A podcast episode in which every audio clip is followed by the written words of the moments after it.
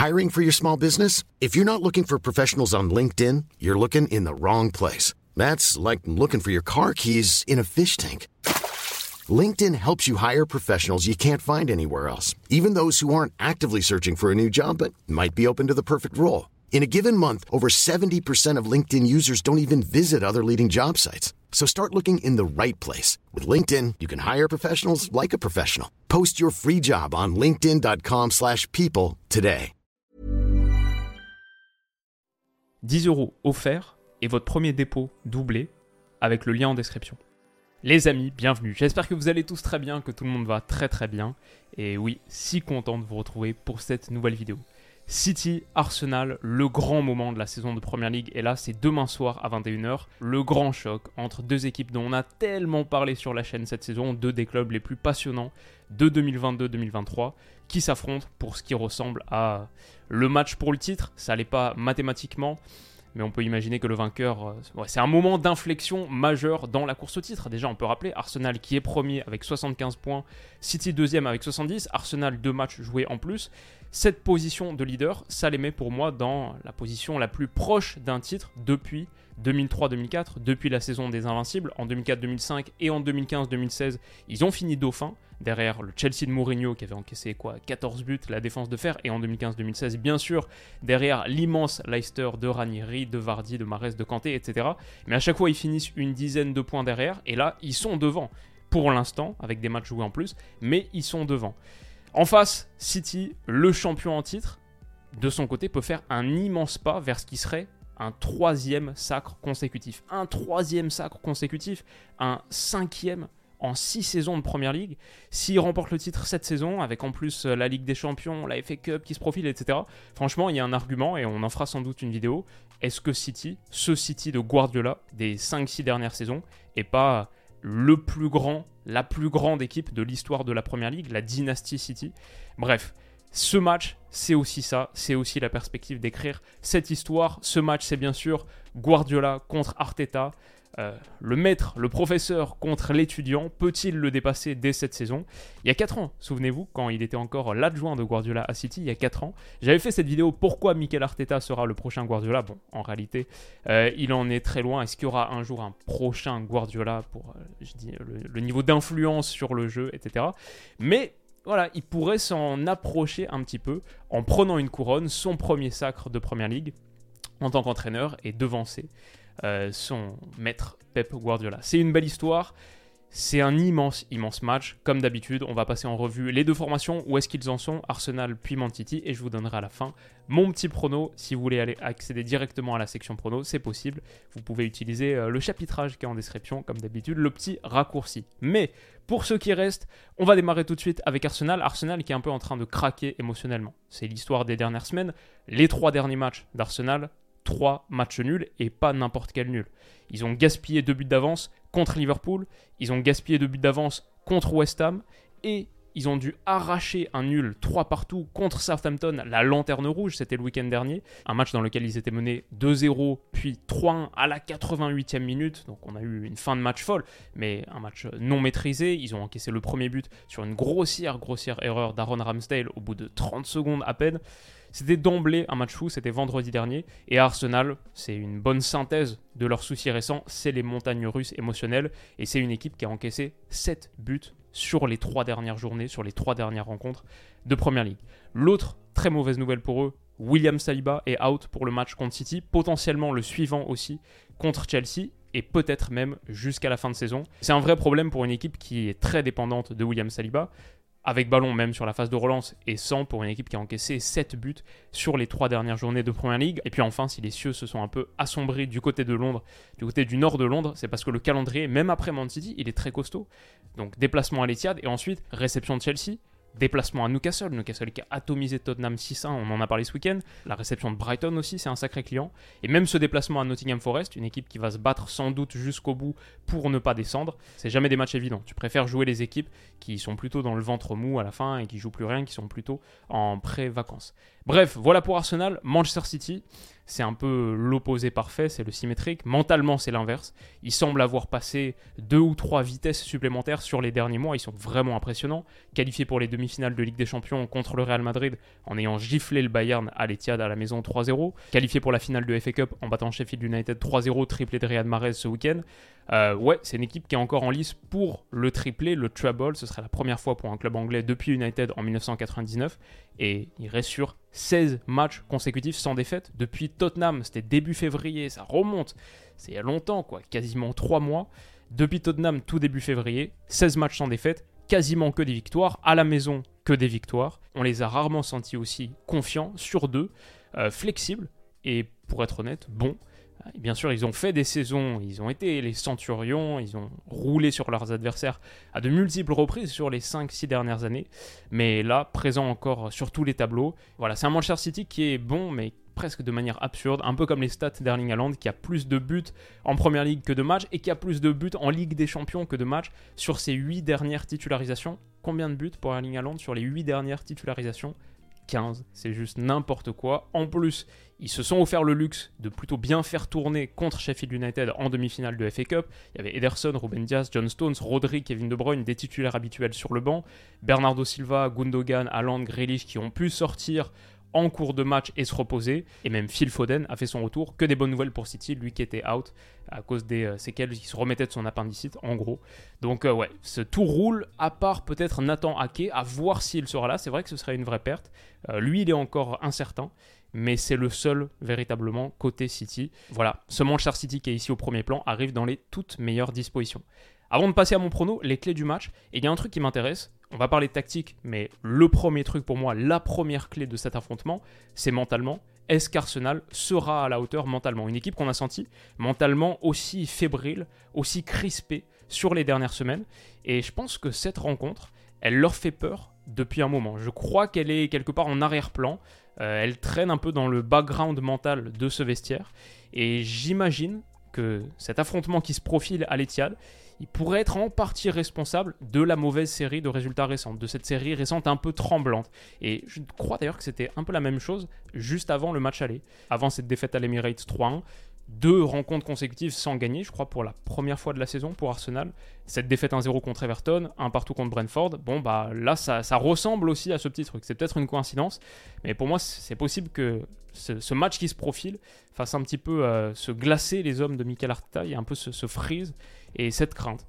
On peut aussi voir la chose de manière différente et se dire que vendredi, là, le match nul 3 partout contre Southampton, bon, une équipe qui perdait 3-1 et qui pourtant marque deux buts à la toute fin revient à 3 partout, bon, ça montre aussi une certaine force mentale.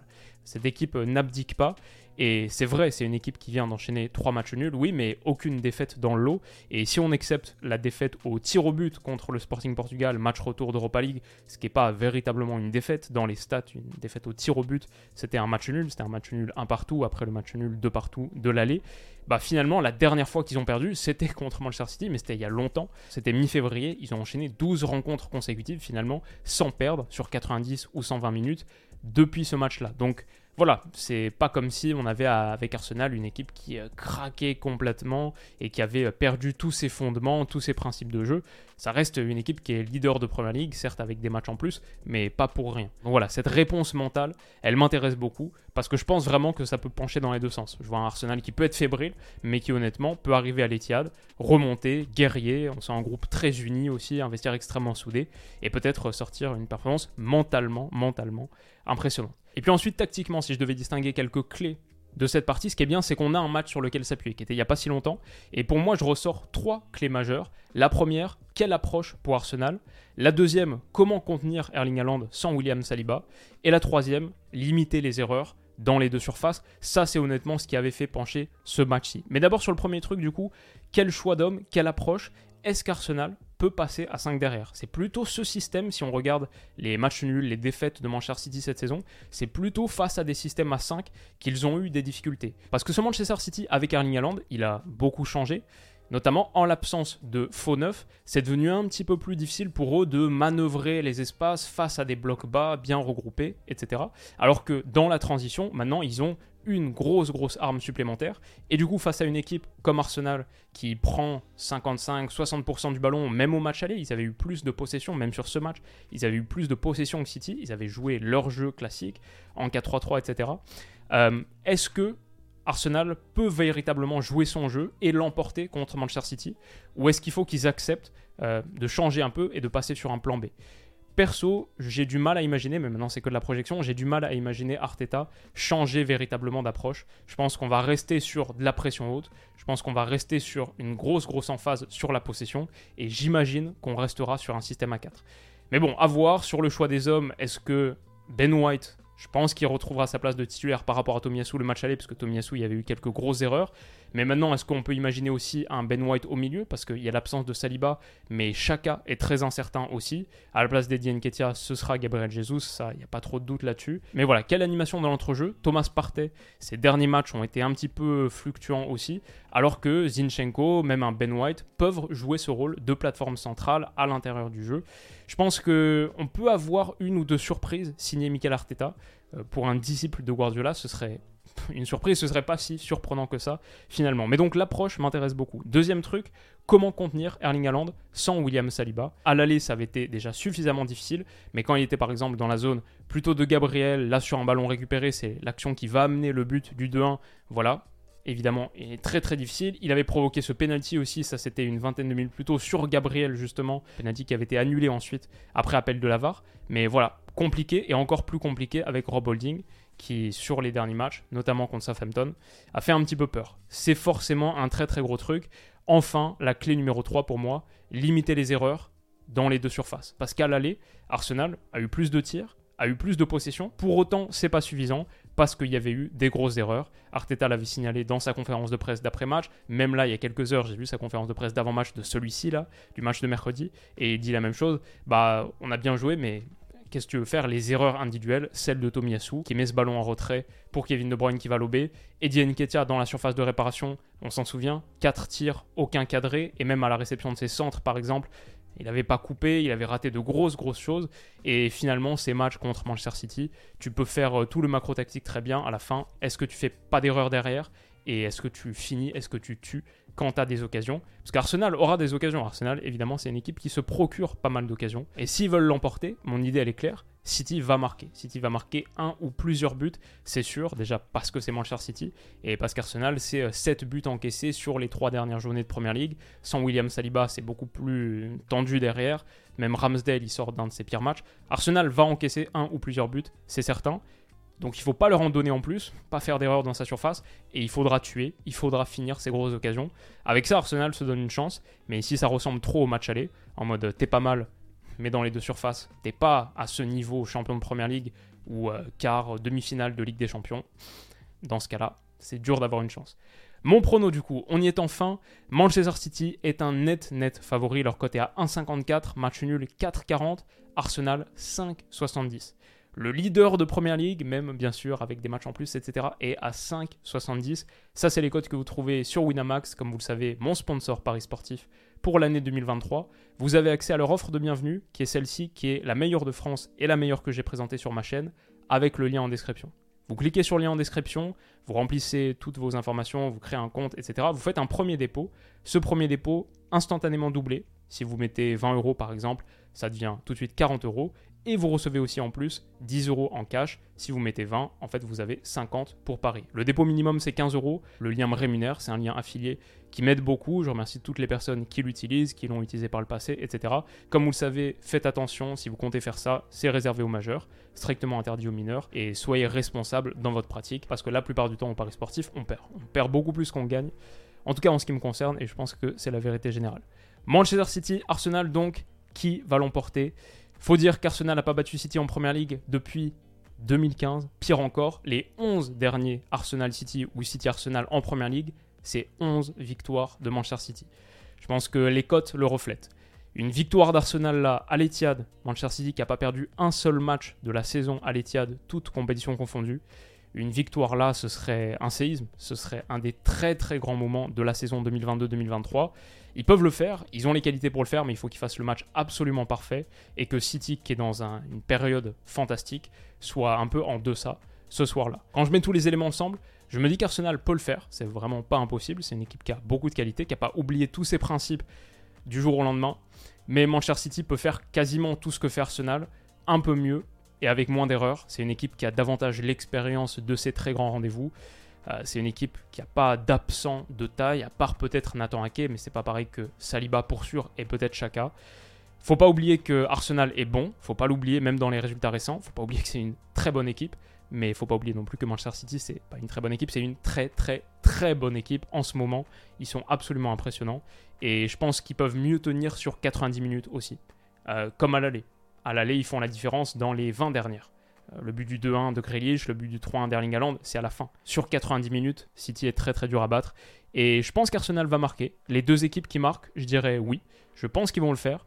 Mais mon prono, ce serait une victoire de City, 2-1 ou 3-1. Peut-être 2-1, peut-être un match euh, très tendu, très serré. J'espère qu'on va avoir un match de malade. Bien sûr, vous aurez l'analyse en ligne sur la chaîne au coup de sifflet final. Mais mon petit prono, c'est une victoire 2-1 de Manchester City à l'Etihad. Les amis, j'espère que cette rapide preview vous aura plu, vous aura un peu mis en appétit. Est-ce qu'il y avait vraiment besoin de se chauffer pour ce match? Ça va être immense et j'ai hâte. Prenez soin de vous les amis et la prochaine fois qu'on se retrouve, c'est pour analyser le match demain soir. Prenez soin de vous et à très vite. Bisous.